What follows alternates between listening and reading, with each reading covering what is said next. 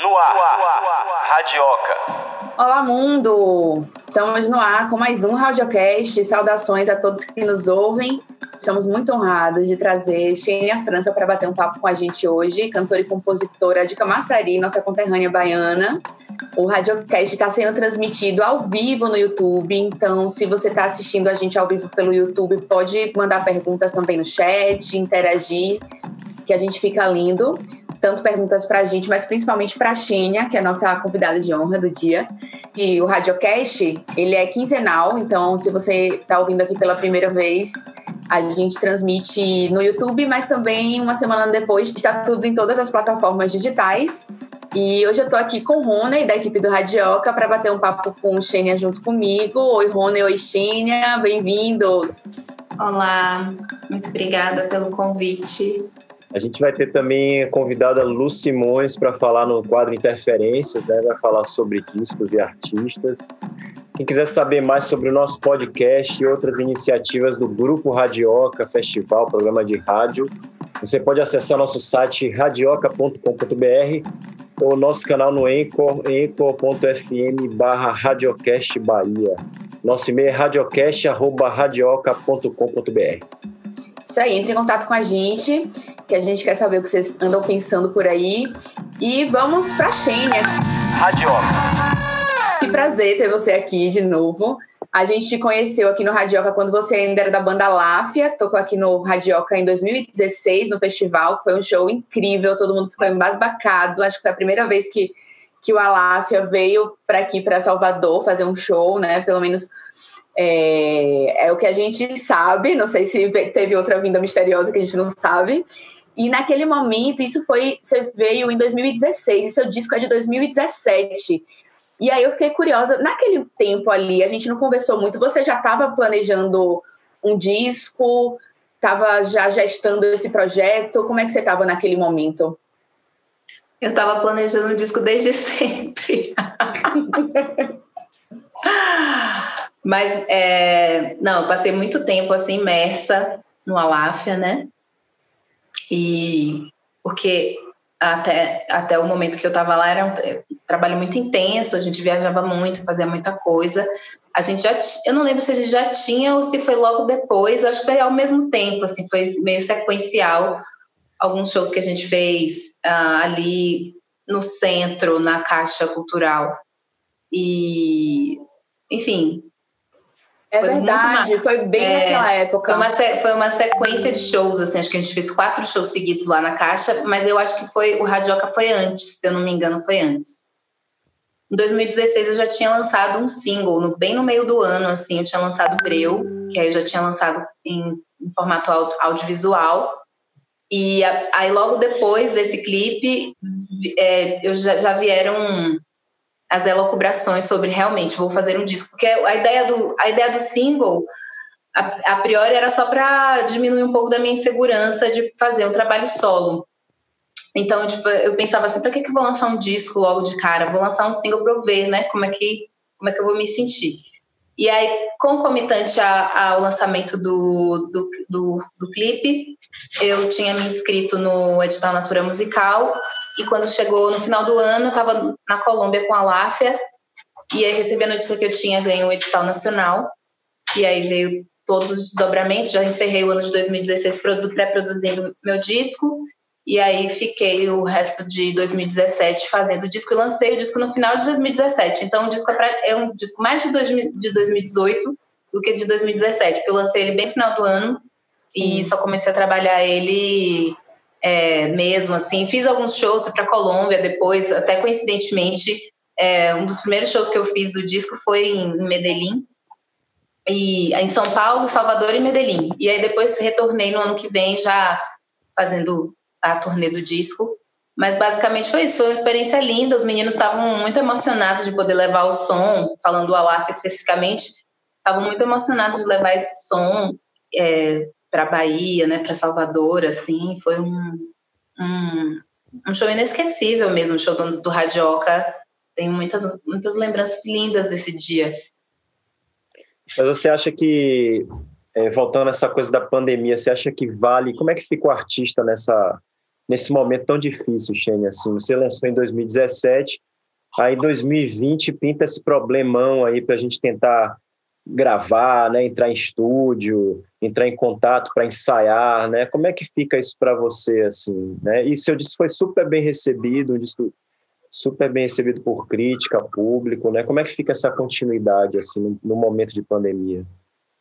Ah, eu acho que é outro momento, assim. Quando começou, quando a gente, quando começou a pandemia em março, logo depois, tipo, eu só parei de trabalhar porque entrou a pandemia, assim, e mais por uma questão pessoal, porque eu precisava muito entender o que estava acontecendo. Porque com essa sensação de que estava. Brinquei isso várias vezes com alguns amigos, dizendo que fiquei com a sensação de que tava em casa brincando assim, sabe? Quando você é criança, você tá brincando, é falta luz, aí fica todo mundo esperando a luz voltar, a luz não voltou. Total. e, aí, e aí eu fiquei, tipo, não, não vou entrar nessa maluquice de, tipo, já ir fazendo, não, deixa eu entender aqui direito o que, tá acontecendo, principalmente comigo, assim. Eu, fora da minha vida artística, sou uma pessoa bastante introspectiva, assim, eu fico bem e eu fiquei bem pior do que eu já era, assim, me fechei mesmo, fiquei bem mais reclusa e tal lidando com outras coisas. Então, por escolha, eu fiquei até meados de meado do ano, assim, eu voltei a trabalhar, acho que especificamente no dia 19 de junho, porque eu, eu, tinha, uma, eu tinha uma série de compromissos internacionais esse ano, tinha 20 shows entre Estados Unidos e Austrália, e eu e todo mundo tivemos nossos, nossos compromissos postergados, né? Então, alguns desses compromissos viraram é, é, compromissos online. Então, eu gravei, fiz muitas gravações, gravei live, gravei, gravei, gravei, gravei mesmo, né? É, participei de conferências online, é, dei aula em universidade falando do meu disco, então ainda estou nesse, é, ainda tô ainda nesse, né, cumprindo essa agenda online de compromissos internacionais que eu teria. É, e aí por isso eu acabei tipo meio quebrando gelo assim depois dessa, desse download que eu recebi, caiu a ficha realmente que estamos vivendo um problema global, onde a gente não pode fazer o, o, algo que prejudica muito a questão da disseminação da doença, que é a aglomeração, né? O que o artista mais faz é aglomerar. Uhum. Então, acabou que eu fui passando por estágios, então são várias camadas assim do meu processo com a, com a pandemia, né? De tanto da minha questão prática quanto do meu entendimento, assim. É, vários estágios mesmo. Primeiro foi essa coisa mais, mais fechada mesmo, mais aquela nuvenzinha negra assim que para. Primeiro eu vivi assim um grande, uma grande epifania. falei não, finalmente eu vou ter tempo para ficar em casa, porque era saindo, chegando aqui, deixando uma mala, pegando outra, saindo, viajando e é, comecei a morar sozinha no ano passado, né? Tipo, finalmente e não tive tempo de curtir a casa, estou conseguindo arrumar a casa esse ano, assim, então arrumar a casa literalmente um ano de arrumação de casa. Então, é, eu acredito que para mim especificamente, individualmente, é, o processo é muito pessoal, assim, tipo, porque eu não posso lidar com outras pessoas, com outras, né? Não posso ter a vida que eu tinha antes, pelo menos não nesse momento. Mas não tem muito o que lamentar, porque não é pessoal, é algo que tá que comprometeu a vida e o, e o processo de, de, de todos os artistas, falando artisticamente especificamente, né?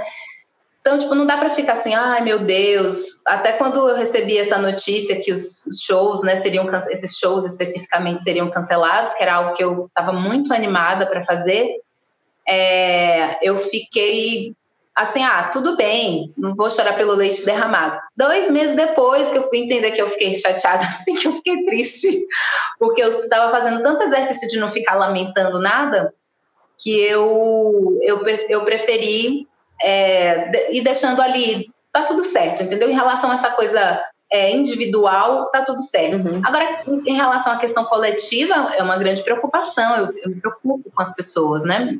Uhum. Tenho esse senso de empatia, talvez por ser muito pisciana, fico assim, torcendo para que de fato as pessoas do Sede Peixe também, Rony. Ele é. É, eu fico torcendo todos os dias para que realmente aconteça essa vacina, porque tem muita gente sofrendo, né? Nem pela vontade que eu, que eu tenho de voltar aos palcos, que a vida volte, porque eu acho que esse normal que todo mundo fica falando, ele não existe mais, o mundo acabou.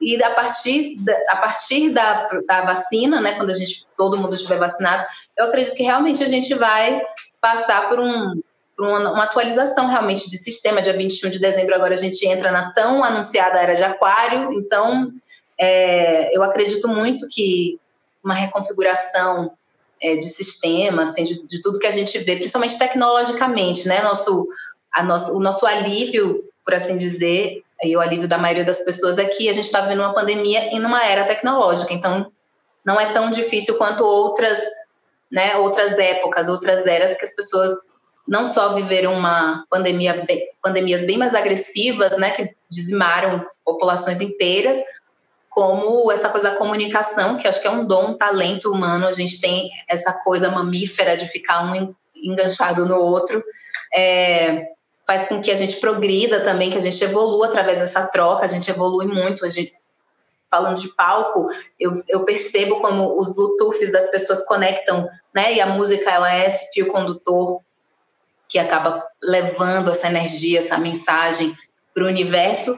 Então, eu tenho vivido momentos muito internos, muito pessoais, de muito estudo, tenho estudado, é, aprofundado meu processo de autoconhecimento, lido muito, estudado muito, meditado muito, né? Tipo, não tenho pessoalmente do que reclamar, do que lamentar. Eu espero que realmente a pandemia tenha um desfecho rápido, rápido dentro da, dos desígnios do universo, né? Eu não mando em nada, mas pela para que as pessoas parem de sofrer, porque tem gente passando por coisas muito tristes nesse momento, assim. E é isso, é um, um aprendizado profundo que a gente está passando agora, cada um individualmente, né? E coletivamente também. Sim, demais, nossa. Que bom saber que você está levando dessa forma, assim, é, você tem conseguido compor, eu sei que você passou no, no edital da Petrobras para um próximo disco. mentira, mentira. Mas foi anunciado, eu acho. Lógico, porque sou eu. É, ótimo. Isso já não pensou, ano, não, já viu? pensou ia ser você que ia revelar agora? Mentira. Você tira essa live do ar. Tira essa live do ar agora. Imagina, eu, Nossa. eu tô fazendo uma pegadinha com você. Eu caí bem bonitinha na pegadinha. Enfim. Boa, é... Foi bem feita. Você é boa, hein? É, isso não é muito de pisciano, não. Pisciano não arma muito assim, não. Tá vendo? É só ficar uns, uns, meses trancada dentro de casa que vai brotando novas habilidades. É o ascendente, deve ser seu ascendente. É? Será? Qual é seu ascendente? Leão. Eita! Olha, Muito bom. Sim, mas é bom, mas eu sei que vai ter esse disco e não quero me antecipar, mas já me antecipando, eu, esse momento você em condições normais de temperatura e pressão, você estaria trabalhando nele, você está trabalhando nele. Eu vi falar que vai ser uma coisa meio de álbum visual. É... e, e haja vista seus clipes né, assim, a expectativa dá uma crescida. É, já passei por infernos, já andei pelo Vale da Sombra da Morte com esse trabalho já do, ao longo de 2020. E é isso, trabalho, estamos trabalhando. Sim. Não, mas aí eu, eu, vou, eu, eu, vou, eu vou continuar rapidinho com esse, esse gancho que está interessante do, do, da pandemia, porque é, Xenia abriu várias portas aí, eu acho, assim, né? Ela falou tanto dessa coisa introspectiva, falou da coisa cósmica, a gente já viu também que ela tem essa, essa relação é, espiritual cósmica, né? Não sei dizer direito, né? Não sou muito conhecedor disso, mas assim, uma coisa que foge da, da coisa mundana, do, do, do, dia a dia, assim, que ultrapassa esse, esse, esse caráter, né?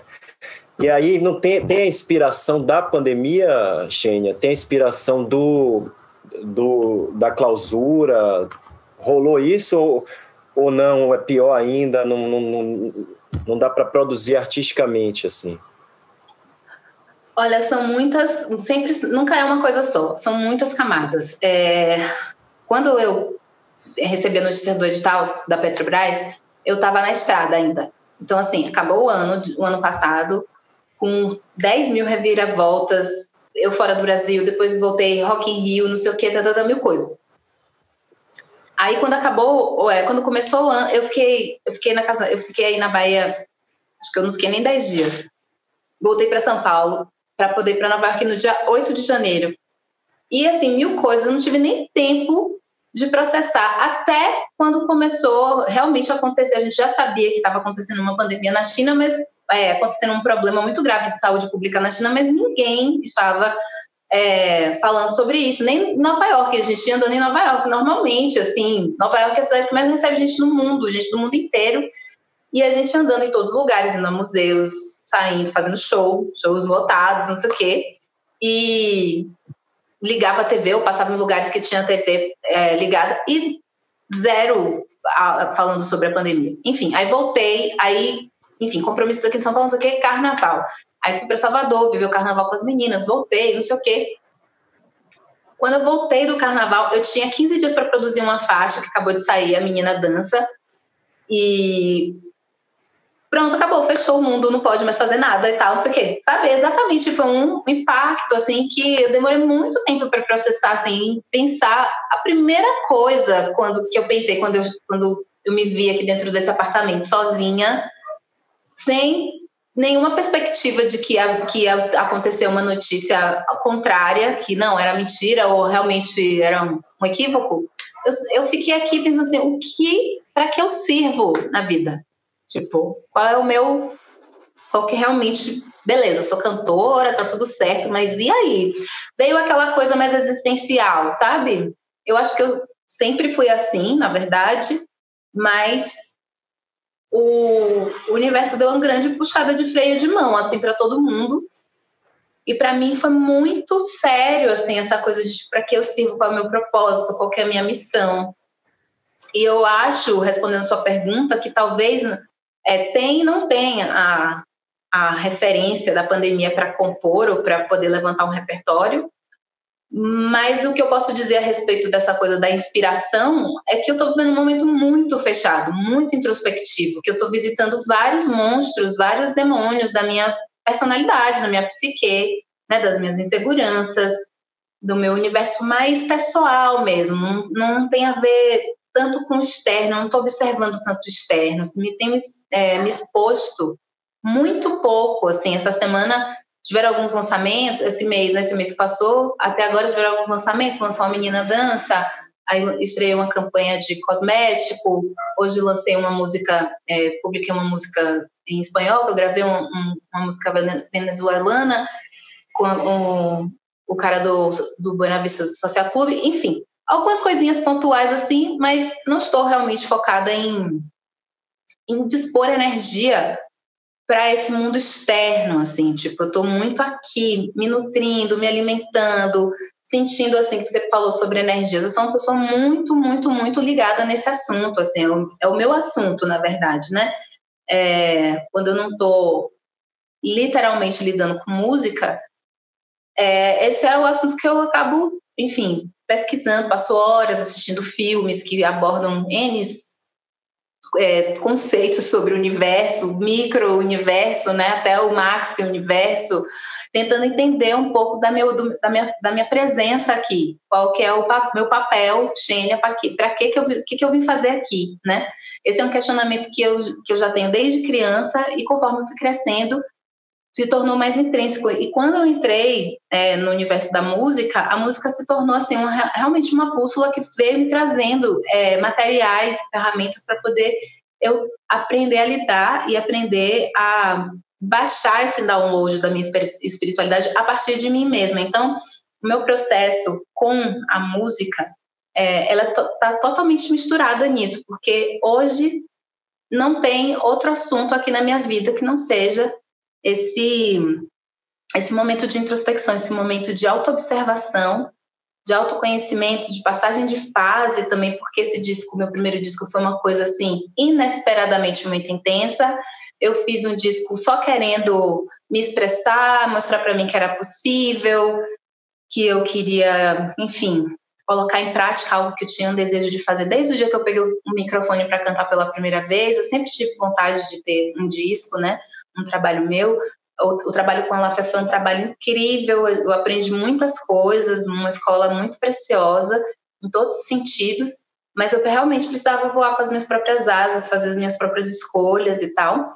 E desde que eu lancei esse disco, eu não tive um final de semana, nenhum. Eu trabalhei todos os finais de semana por três anos, praticamente. Eu ainda estou trabalhando nesse disco. Se eu deixar, eu fico assim, anos, eu já percebi isso, que eu fico anos, que eu posso ficar anos. Ontem eu vi é, o, o, a, o, Anali, o Analytics do Spotify for Artists, tipo, 5 milhões de, de, de, de, de streamings no, pra, pra quem me chama, mas eu falei, ainda, sabe? Tipo, é, as pessoas não Isso é um privilégio. Isso é um é. privilégio, porque hoje em dia tudo é tão rápido, né? Você lança um disco, são seis meses ali que você vai colher, um ano no máximo, depois você tem que lançar outro.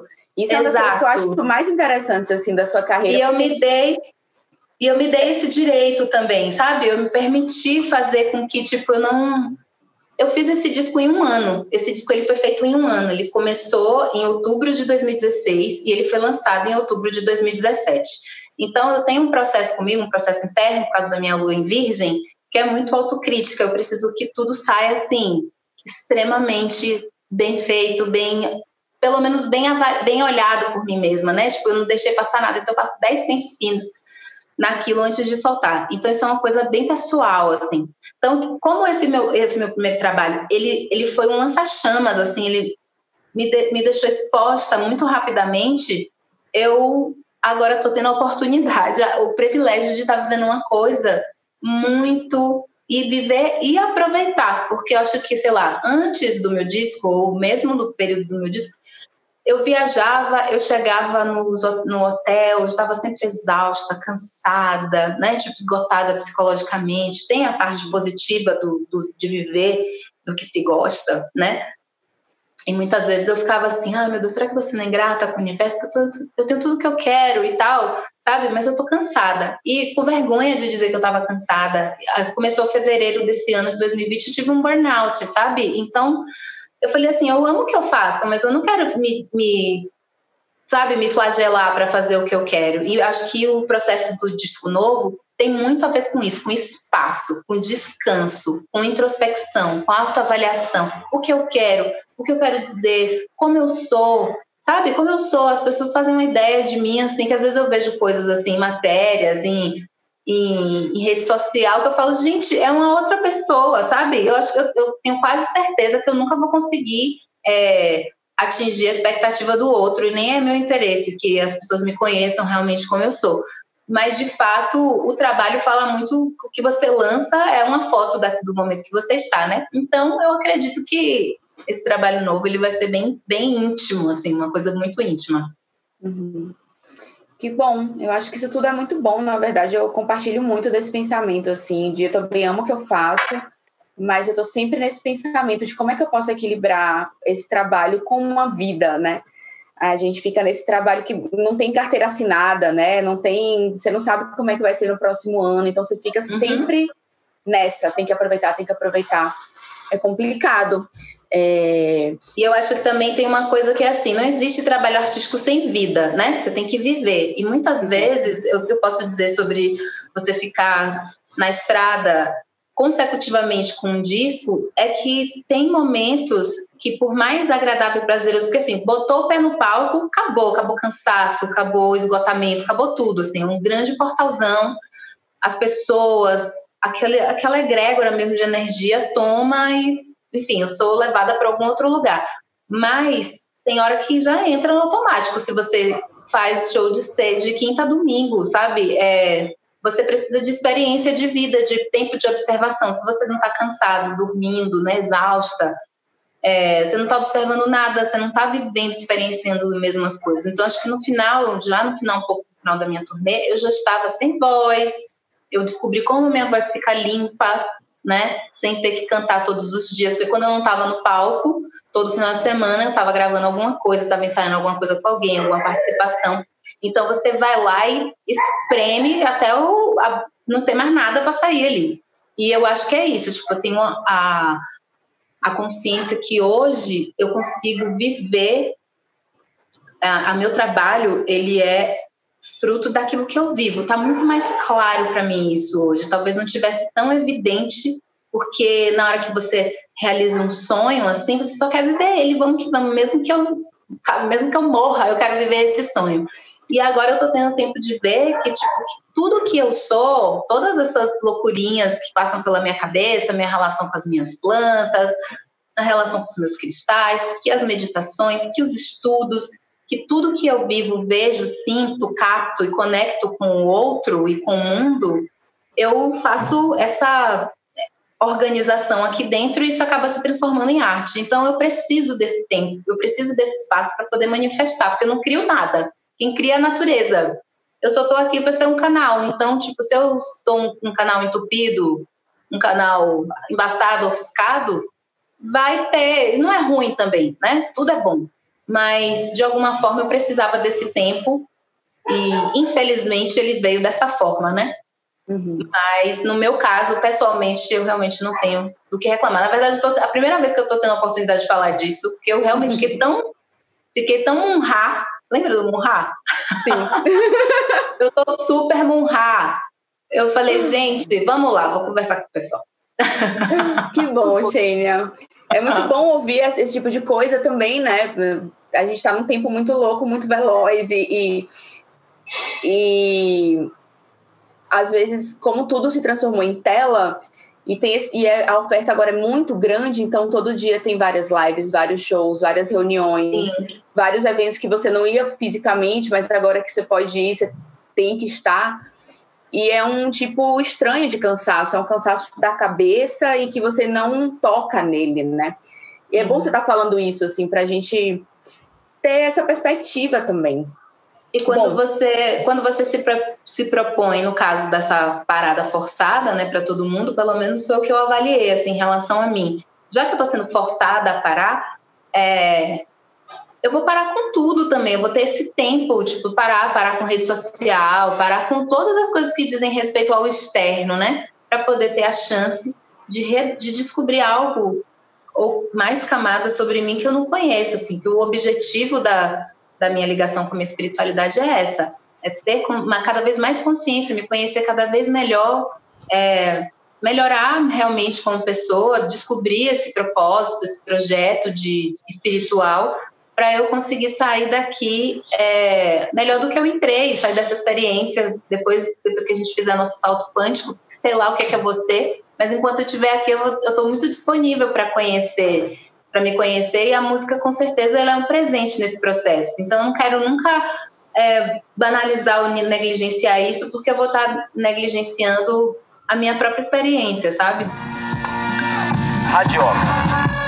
A gente vai agora para a nossa interferência de hoje. A produtora Lu Simões que vai fazer uma pergunta para a nossa convidada Xênia França, no Interferência.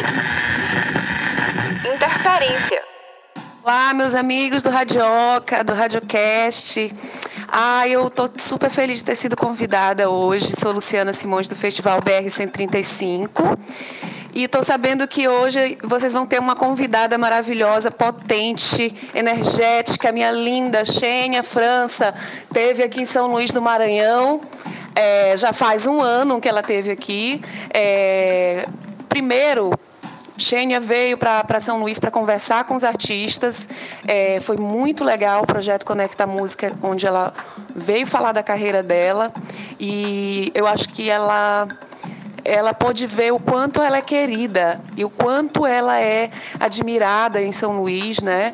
É, as mulheres a veem como uma uma deusa, uma, uma, coisa impossível, uma uma orixá, sei lá, uma coisa é, é, é, inatingível, mas ao mesmo tempo ela mostra que é possível, né?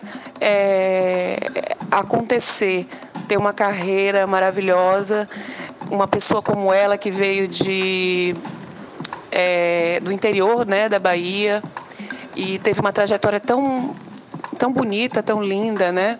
Então eu queria perguntar para ela Logo após ela ter vindo para falar com os artistas, ela fez o show. Eu queria perguntar é, quais são as lembranças que ela tem do Festival BR, dessa terra, e dizer para ela que a gente está com muita saudade e que a gente tem muito orgulho dela aqui. As mulheres ficam muito felizes, é o maior frisson quando ela aparece no Festival BR 135. São Luís te ama, Xênia. Oh, olho de lágrimas já oh, be beijo, Lu, beijo, Lu. Tô com muita saudade do Maranhão. São Luís foi um presente no ano passado. Eu adoro viajar, embora eu tenha medo de andar de avião. Ninguém sabe disso. Morro de medo de andar de avião.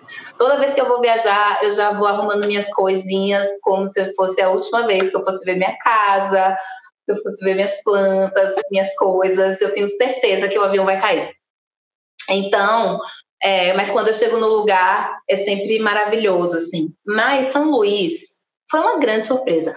Algumas pessoas já falavam assim para mim: não, quando você for a São Luís, você vai amar. Quando você for a São Luís, você vai querer ficar lá. E eu não entendia por quê. Ó, só de falar eu fico toda arrepiada. Foi uma reconexão. Eu me lembro de quando eu cheguei lá, é, o sentimento foi muito parecido quando eu fui para Havana, para Cuba uma coisa assim, eu conheço esse lugar, eu já vim aqui, alguma coisa aconteceu.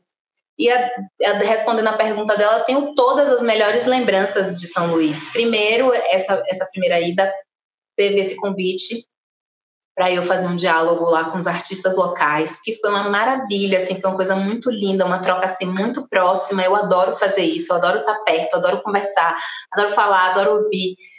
E foi uma coisa maravilhosa. Depois todo mundo me levou para comer num lugar incrível, que eu amo comer. Então, tipo, me levaram para comer uma comida maravilhosa, que eu não vou lembrar o nome do, do lugar que a gente estava, mas era próximo do centro histórico. Enfim, depois eu retornei para viver a experiência do festival. Todo mundo falava, você vai amar o festival. E foi incrível, público radiante. É, conhecer o centro histórico de aí dar uma passeada mesmo pelo centro histórico Vina me levou, que é uma figura maravilhosa, um artista incrível é, de São Luís, me levou para conhecer o centro histórico e era igualzinho ao centro histórico de Salvador. Então, muitas coisas assim. Toda vez que eu vou para São Luís, eu já chego lamentando que assim tem que ir embora, sabe que vai ter que ir embora. Um dos meus sonhos é viver umas férias assim em São Luís, porque todo mundo e eu, uma das coisas mais incríveis que eu senti, que é um, um sentimento de pertencimento que eu acho muito parecido com com o povo baiano, assim, de as pessoas são muito apropriadas do lugar, sabe? Tipo, ah, isso aqui é tal coisa, isso aqui não sei o que, não sei o que lá, todo mundo sabe tudo. Tá incrível. É, as manifestações culturais e todo mundo assim envolvido isso, não, você tem que ir no Festival das Rendas, você tem que ir, não sei o que, a gente vai levar você para não sei onde.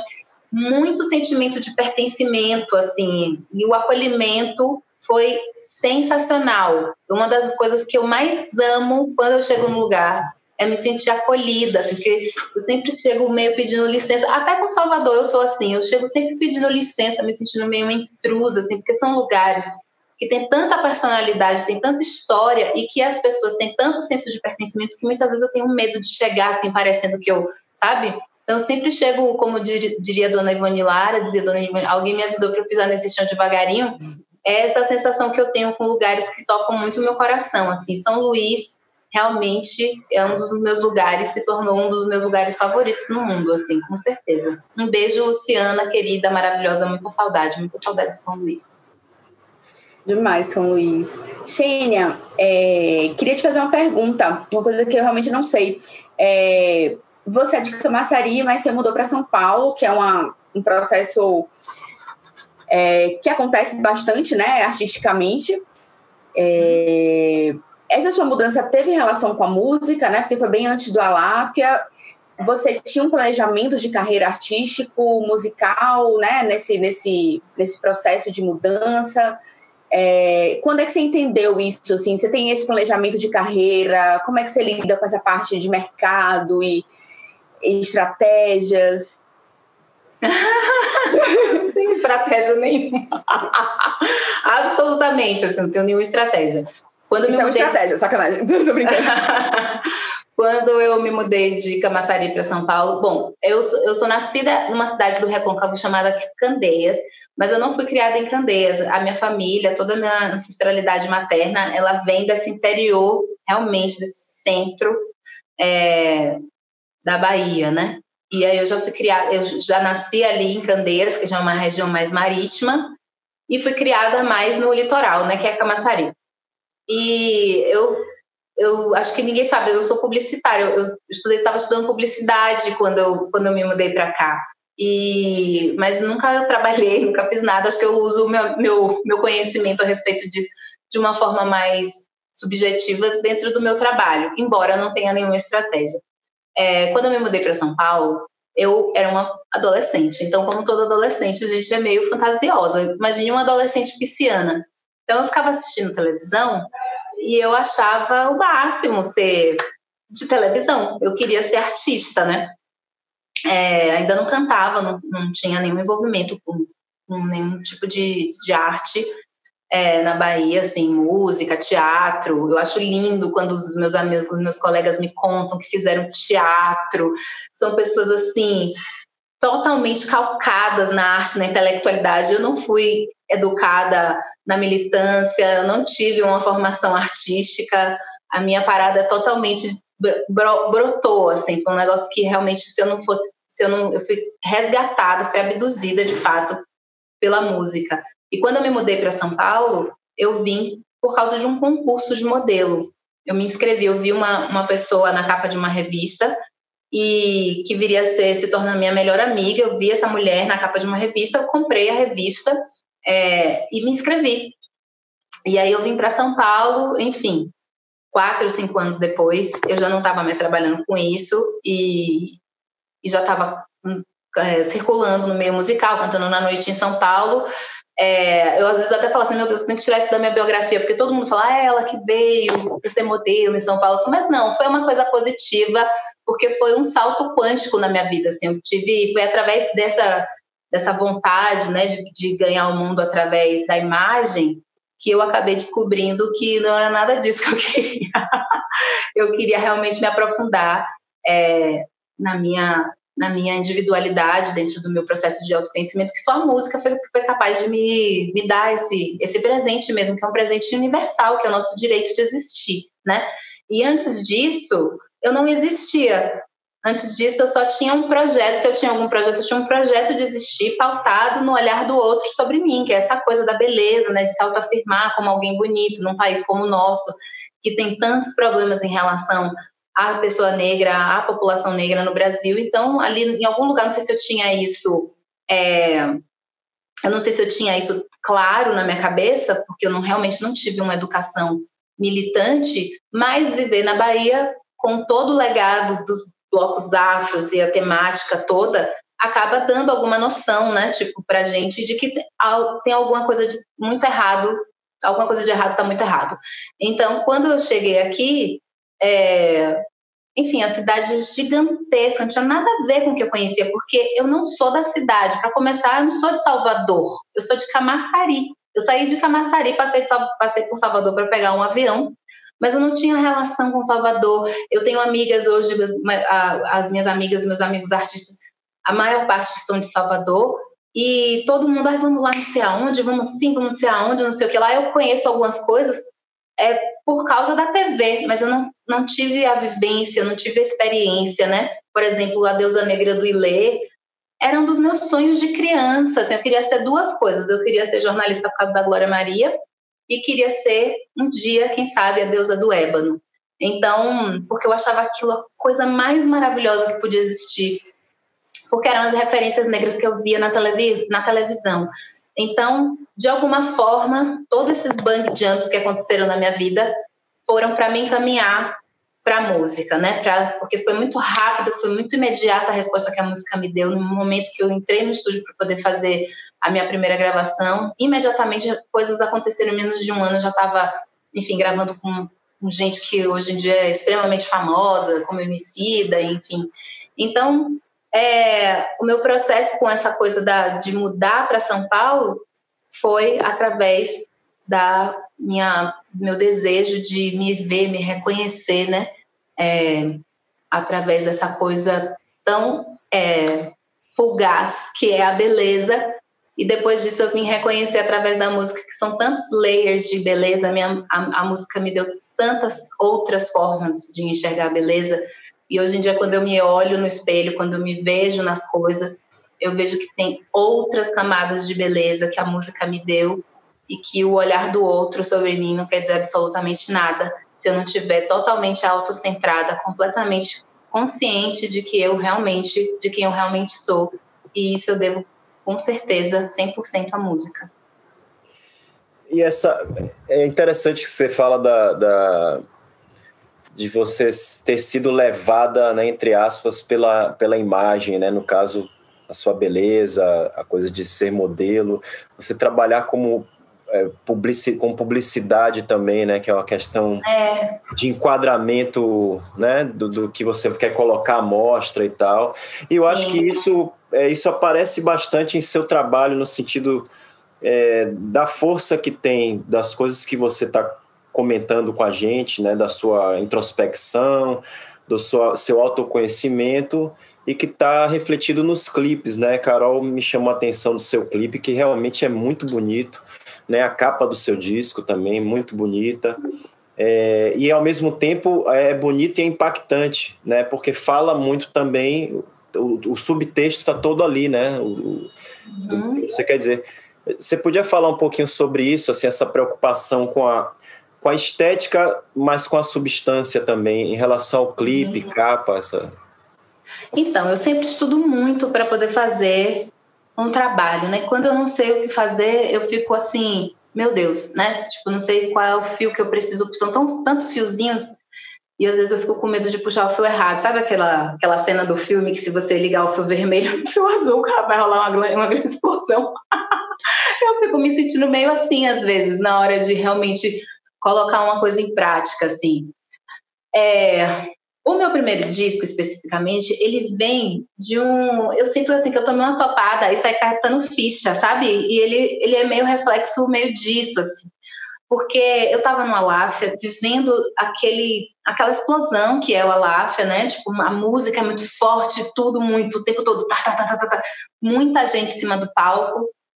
E eu fui me descobrindo ao longo do processo uma pessoa muito mais delicada mesmo, eu muito, muito mais subjetiva, muito mais afim de esmiuçar, né? E, de alguma forma, é, ali eu também estava bastante exposta, porque eu era a única garota do, do grupo, né? Num momento que começou a se discutir sobre as masculinidades tóxicas, sobre o feminismo, bem mais, bem mais cunhado, assim, com personalidades brasileiras, né, figuras é, emblemáticas, que a gente já tem figuras emblemáticas no presente, como Jamila Ribeiro, enfim. E tudo aquilo veio como uma avalanche na minha vida, e nesse processo de tipo de mano, manifestar algo muito forte que estava dentro de mim, saiu esse disco. Então, é, naturalmente, assim, falando da parte musical, o disco ele tem muitas referências do que eu vivi na Bahia. Claro que não tem tudo, né? Tipo, um disco ele é sempre um registro, uma foto daquilo que você consegue colocar num disco. Mas eu estava muito interessada de fazer um disco que fosse um disco que falasse, que tocasse em Marte. Era uma coisa que eu ficava, ficava falando assim no, no, no estúdio quando a gente estava pré-produzindo, que ele não tivesse uma cara, que ele não parecesse com algo, é óbvio que a estrutura da música brasileira tem muitas, a gente pode beber de muitas fontes, mas eu estava muito afim de, de ir lá e fazer como a gente pode espalhar isso aqui, espalhar, espalhar, espalhar, espalhar e achar quem é a Xênia aqui dentro, né? Então tem mistura de ritmos como é, em Pra Que Me Chamas, que tem é, rum, rum, pi, lé, mas aí eu já tinha uma vontade antiga de juntar o rum, rum, pi, lé com batá, por causa da minha experiência em Cuba e ter visto tudo aquilo que a gente viu, que a gente viveu, que a gente experienciou, criar essa fusão.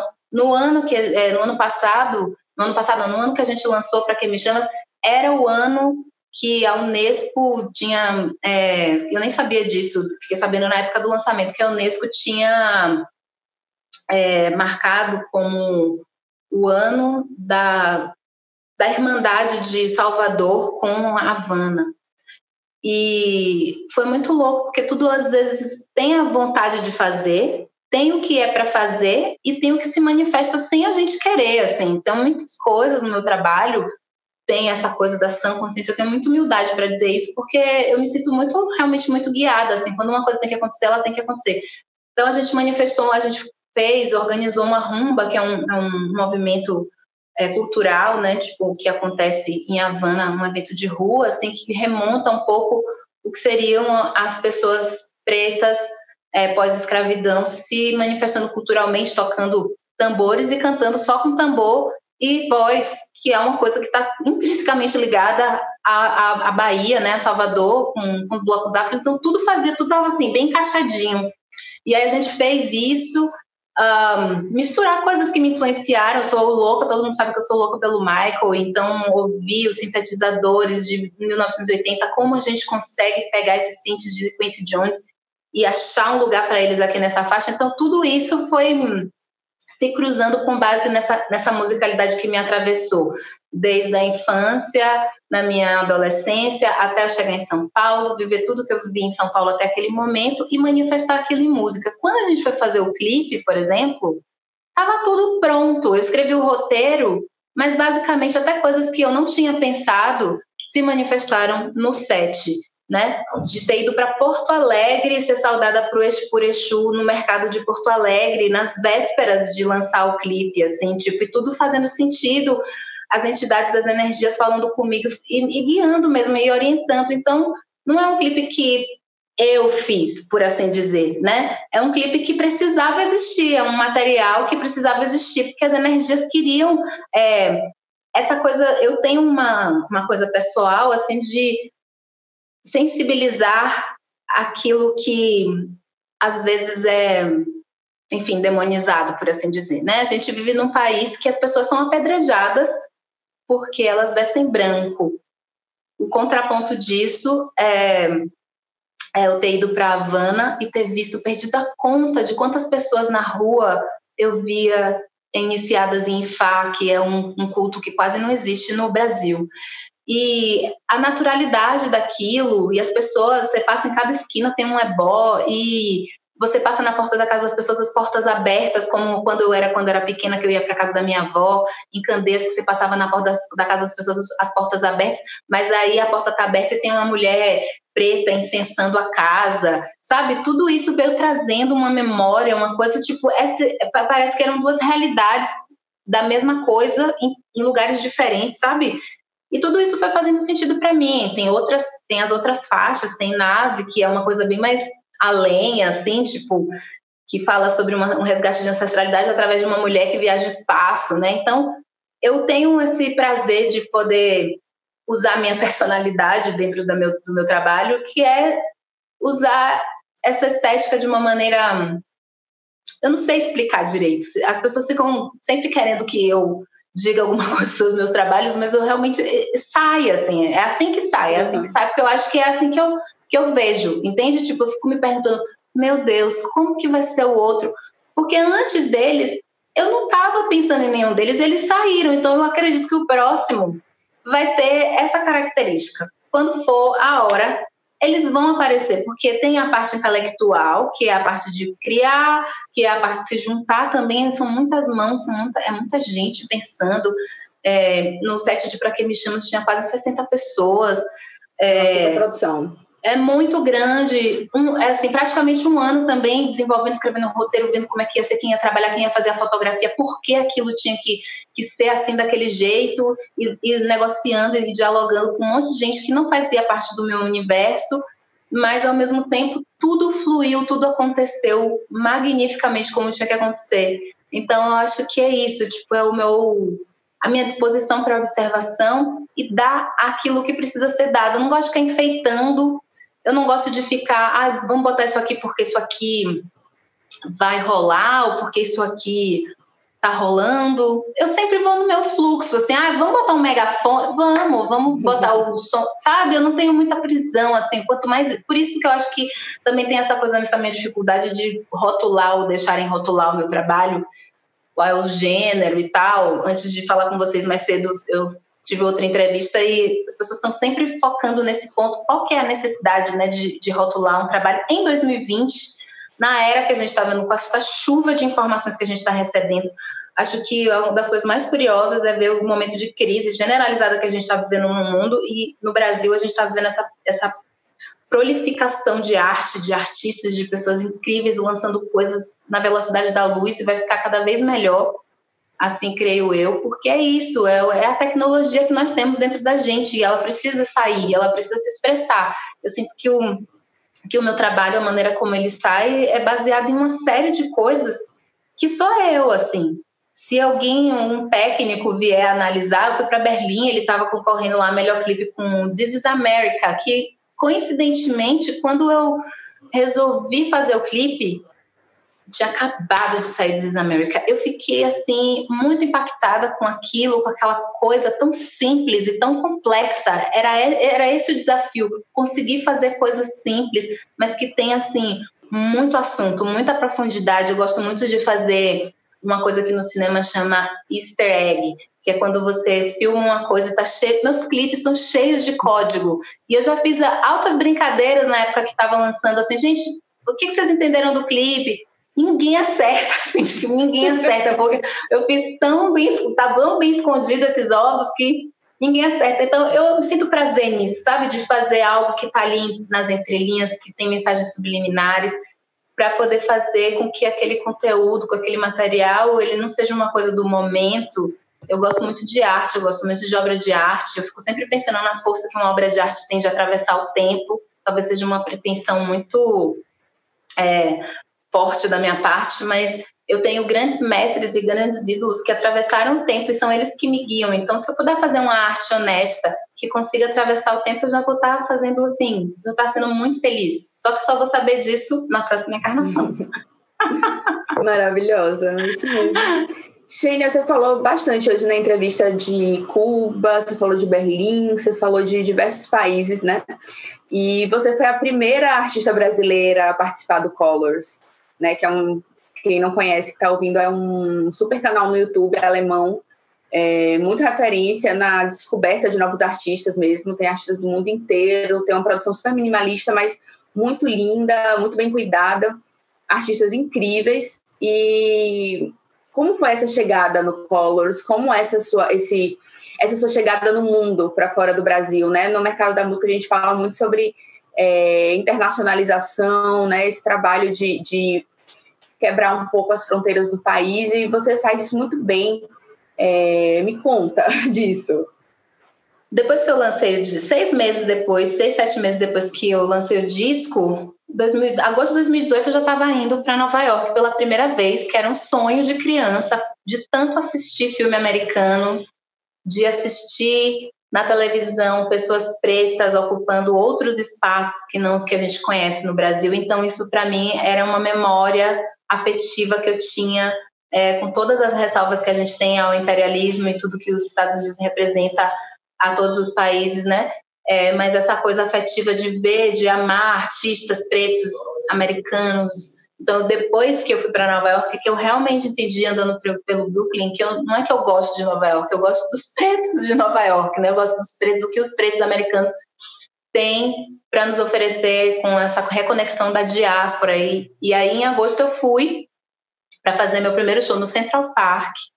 E já foi uma coisa assim muito que eu não tenho, nunca vou ter palavras para descrever, assim, é algo, sempre fico com essa sensação de, meu Deus, como foi que eu cheguei aqui, sabe?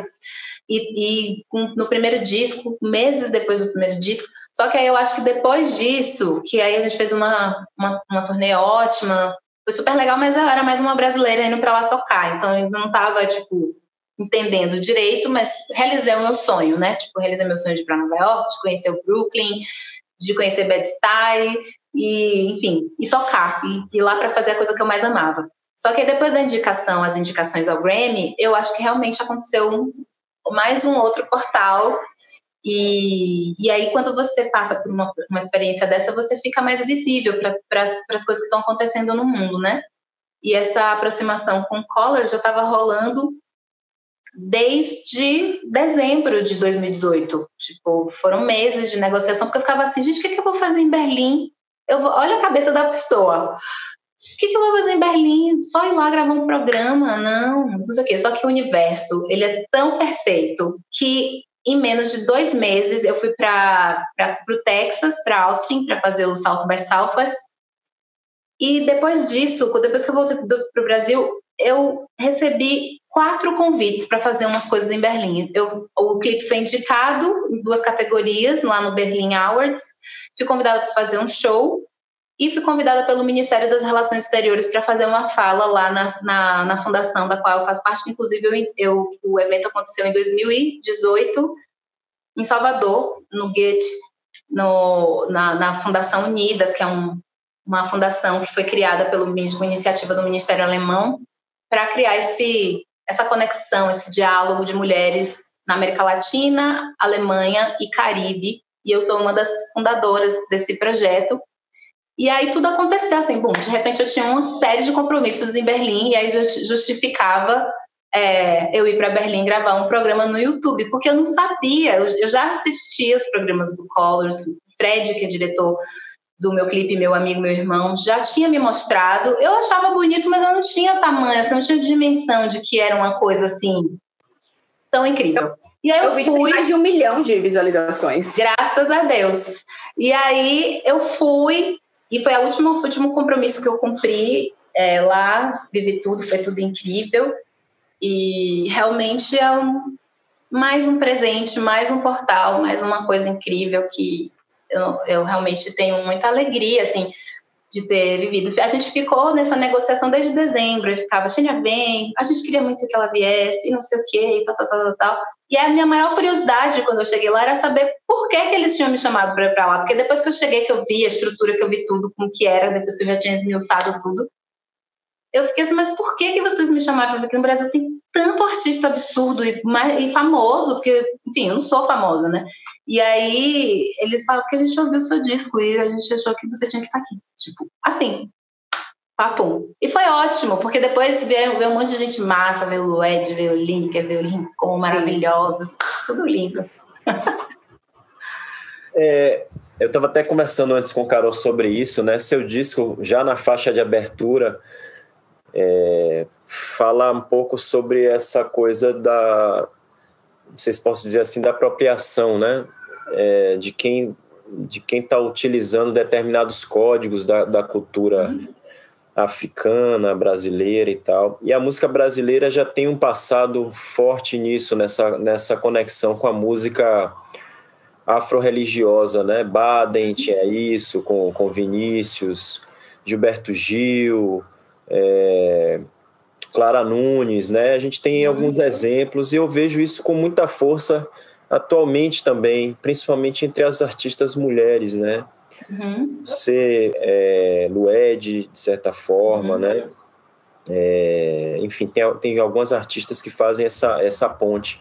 Eu queria que você falasse um pouco sobre isso, assim, esse seu interesse por isso, como é que como é que surge, se é uma relação já religiosa que você tinha e a música passa por isso, é, enfim, o que você também ouvia nesse sentido, né, de, desse tipo de música.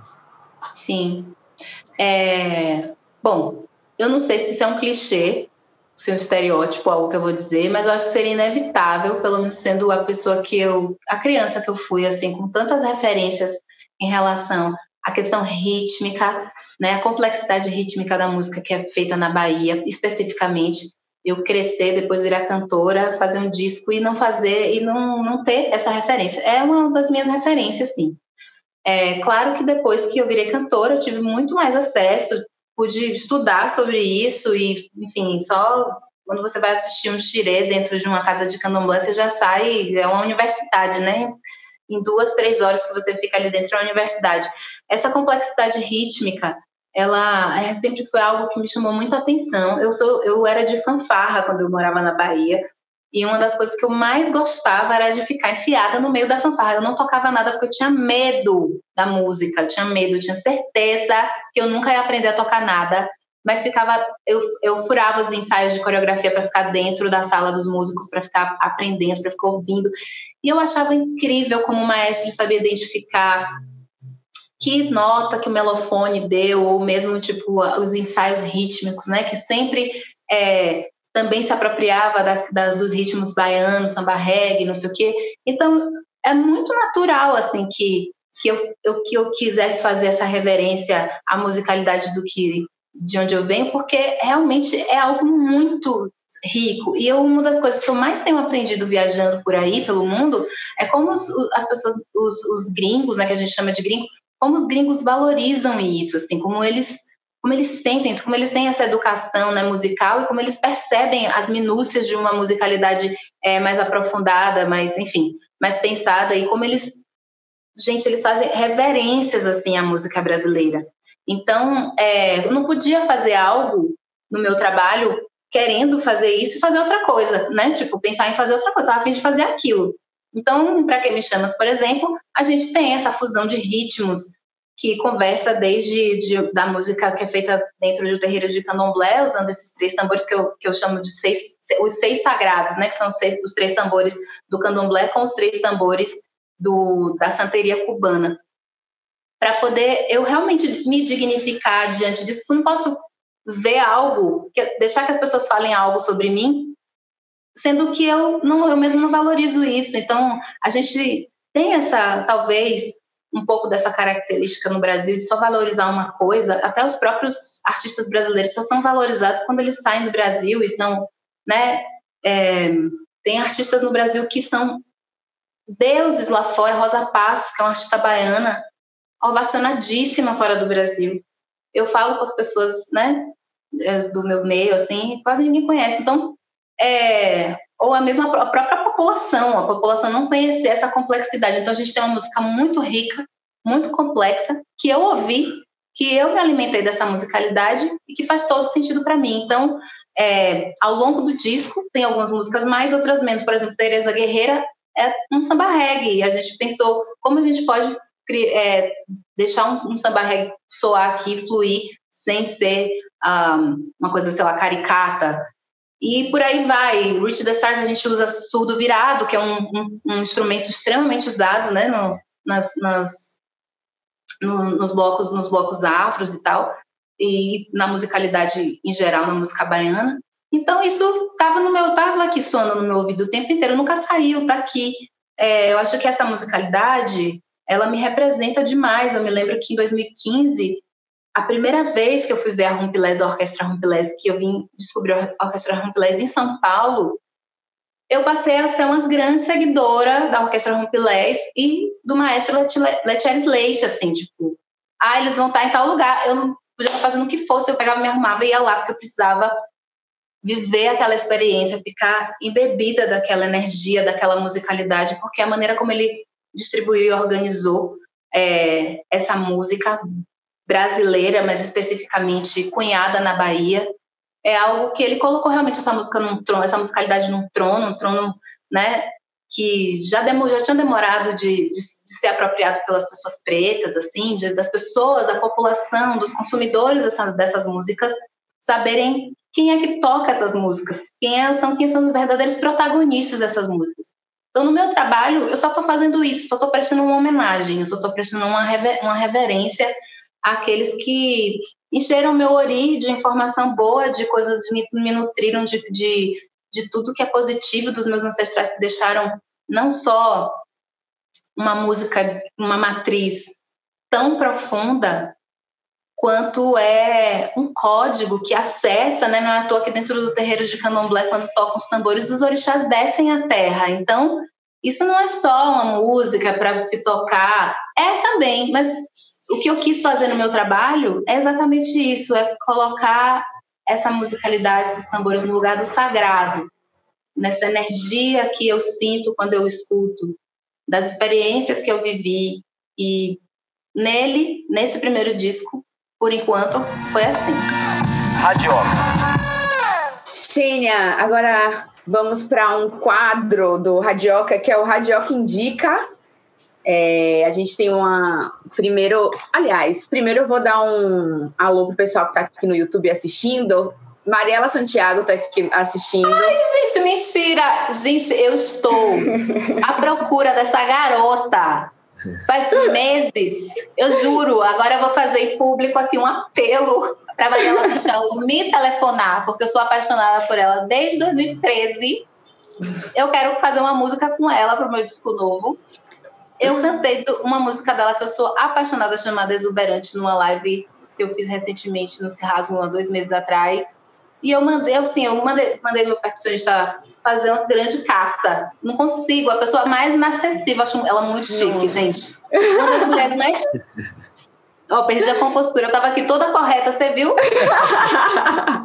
eu sou apaixonada. Eu sou apaixonada por Mariela Santiago. Pronto, ela é demais. Ó, ela mandou um salve, falou que é muito bom te ouvir. É, mandou um beijo para a Rony, para mim, falou que está sendo super enriquecedor assistir é, essa interlocução. Nossa, até suei, gente. Você viu quando eu comecei a brilhar? Eu sou, apaixonada. eu sou apaixonada. Eu sou apaixonada. Eu te digo que eu também fico muito feliz desse retorno de Mariela, que é uma figura muito importante, né? Uma artista muito Ela é muito. Gente, as pessoas. E assim, posso dizer que Mariela Santiago é uma das minhas referências. Uma das referências do meu disco. Eu tava falando isso com, com o Pipo, um dos meus produtores, a gente, quando a gente foi tirar essa faixa agora para fazer essa live, ele falou assim: Nossa, por causa de você, eu voltei a ouvir esse disco. E como esse disco ele é. Eu falei, cara, eu tenho certeza que esse disco influenciou meu disco. Eu não tenho dúvida. Ela é. Gente, essa mulher, ela assim, ela é tudo. Meu sonho. Ela já é, né? Não precisa nem dizer nada, ela já é. Ela já é tudo, tudo, tudo. Beijo, Mariela. Oh, que bom. Ela tá me ligue, aqui. me ligue, me ligue. Passe meu telefone. Se alguém de vocês souber meu telefone, passe meu telefone para ela. Sim, faremos, faremos, isso com muito prazer. É, Sons de Mercúrio também está aqui no YouTube, me mandando um alô, mandando um abraço de Feira de Santana. Larissa Lacerda também, maravilhosa, iluminadora aqui de Salvador, também está mandando um salve. Fernando Mariano também. Mando beijos é... para todos. Nem, gente, eu tô impressionada como eu fiquei suada em você ter falado o nome de uma. Juro, eu fiquei começando a suar. Isso é um sinal excelente, eu acho. Mas agora sim, vamos para o Radioca Indica. A gente vai ter a primeira indicação aqui que a gente importou aqui diretamente de Fortaleza, Ceará. Um cara que todos nós do Radioca somos bastante fãs também. Fernando Catatal tem uma dica aqui para gente. Vamos ouvi-lo. Radioca. Radioca indica. E aí, galera, tudo massa? Meu nome é Fernando Catatal e eu tô aqui no Radioca Indica para indicar um documentário incrível que eu vi recentemente, que se chama RBG. Conta a história de Ruth Ginsburg, uma juíza do Supremo americano que aos 80 anos virou um ícone pop por todas as coisas que fez ela, passo a passo, durante a vida inteira, foi uma pessoa que é, lutou muito pelos direitos das mulheres e conquistou muita coisa lentamente, passo a passo. E ela é um exemplo de como a gente, com força de vontade é, e trabalhando muito, consegue alcançar as coisas, né? Ela é uma figura muito importante para o que temos hoje dessas conquistas e vale muito a pena ver esse documentário. É muito, muito lindo. Já anotei aqui. Maravilha, Catatal. É, quem vai primeiro? Vamos tirar um 0 e 1. Ó, quem tá aqui, quem deu um oi também agora no YouTube foi Felipe França, também mandou um abraço. É, mas você quer ir primeiro, Roninho? Não, eu ia, eu ia fazer essa, é. roubada. É. Então, tudo bem, eu vou. Hoje eu já me preparei que nem sempre eu me preparo. Gente, eu assisti por indicação de Bel, que também é designer do Radioca, que trabalha com a gente. Essas artes lindas que todo mundo pode ver no nosso Instagram, no, no Radiocast, são todas trabalho dela. Um beijo para ela, inclusive. Mas ela indicou um documentário chamado Professor Polvo, meu professor Polvo, que está na Netflix, é, do diretor de fotografia Craig Foster. Não sei se vocês já viram mas é um filme muito lindo. É, ele é um diretor de fotografia, né? Ele tá ali em primeira pessoa no filme. E ele estava também nesse burnout de muito trabalho. E ele foi se, se reconectar com a infância dele que ele viveu na África do Sul, em frente a uma praia, que é uma floresta de algas, né? Uma floresta gigantesca. Então ele se mudou para lá, de volta onde ele viveu a infância, e decidiu todos os dias mergulhar, temperatura super baixa, e desbravar aquela, aquela floresta. E ele começa a observar um polvo. E ele começa a ficar obcecado, a palavra é essa, por esse polvo, e ele começa a se relacionar com esse polvo. E o polvo é um animal extremamente inteligente. É, e a relação dos dois é uma coisa absolutamente espantosa e linda e sensível e delicada. É, minha indicação não tem nada a ver com música, mas eu queria, eu queria dar essa indicação porque vale muito a pena esse documentário. Você que pensa. Eu que penso. É, esse filme que você falou é o modo positivo do, do filme Homem-Urso, né? Que o cara quer fazer uma amizade com o urso e acaba morrendo. Isso é terrível, essa história é, é terrível. É, Nossa. Esse filme é, é fantástico também. É, é, quer, vai lá, Xênia. Quer falar? Quer? Eu? Quer? Não, se você quiser pode ir. Fala rapidinho. É, eu vou dar uma dica que eu acho que tem a ver com, com o trabalho de Xênia, de certa forma. São dois discos é, de artistas brasileiras, é, baianas também.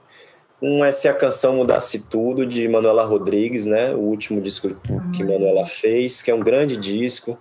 Manuela é uma, é uma grande compositora, cantora, né? instrumentista também, tem uma sensibilidade enorme e caminha por, por lugares não muito comuns na, na música brasileira, principalmente hoje, assim. Ela tem um, um trabalho muito particular. É, eu sou muito fã e eu recomendo esse disco. Tem canções incríveis, né? as composições dela são incríveis. Eu também e... sou fã de Manuela Araújo. Manuela Rodrigues. Manuela, olha que maluca. Não, mas tem Manuela, Rodrigues. Mas tem Manuela Araújo. Mas eu sei, é, gente, eu sou muito pisciana, eu sou essa é, pessoa. Você está em casa. as coisas eu, que eu já fiz. Eu, eu sou exatamente isso. Eu me vi várias vezes na entrevista você falando. é, e a outra é Lívia Neri, né, que é também uma super compositora, cantora daqui da Bahia, também instrumentista é, também muito dos caminhos inusitados da melodia, né? O, o, nome do disco dela de tudo isso, fala muito sobre isso. E eu estou fazendo essa conexão com Xênia porque eu acho que seu disco, seu disco Xênia tem muito da canção, é muito traz muito essa referência, acho massa você falar de Michael Jackson, porque traz muito dessa referência das melodias que nos anos 80 a gente tinha muito, né? As frases melódicas e tal. Ele é muito rítmico, mas ele tem muito da canção, do, do da sua voz também, que traz a gente para essa coisa super melodiosa. Então, fora, tô... que, fora que a gente vive num país de. Eu cresci num, num país de cantoras, né? A gente é um dos países que mais produzem cantoras no mundo, acho que só atrás né, dos Estados Unidos, que o que acontece nos Estados Unidos acontece para o mundo inteiro. Então, aprendi a ouvir, aprendi a cantar ouvindo, ouvindo as maiores vozes que a gente tem no Brasil, e naturalmente sou influenciada por isso também, né? Tipo, fiz questão de gravar canções como de, de Ganá Santana, mestre maior, acima de todas as nuvens, assim, do alto, porque é uma, é uma canção que fala e falava, falava e falava muito comigo. Tinha um recorte, algo no imaginário ali, uma coisa muito imagética, que eu acabei não fazendo um clipe. Se eu pudesse, teria feito clipes de todas as músicas do disco, mas não rolou.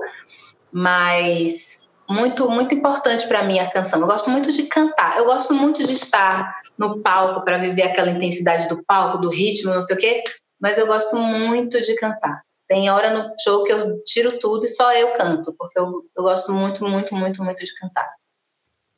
Então agora é sua vez, não fuja!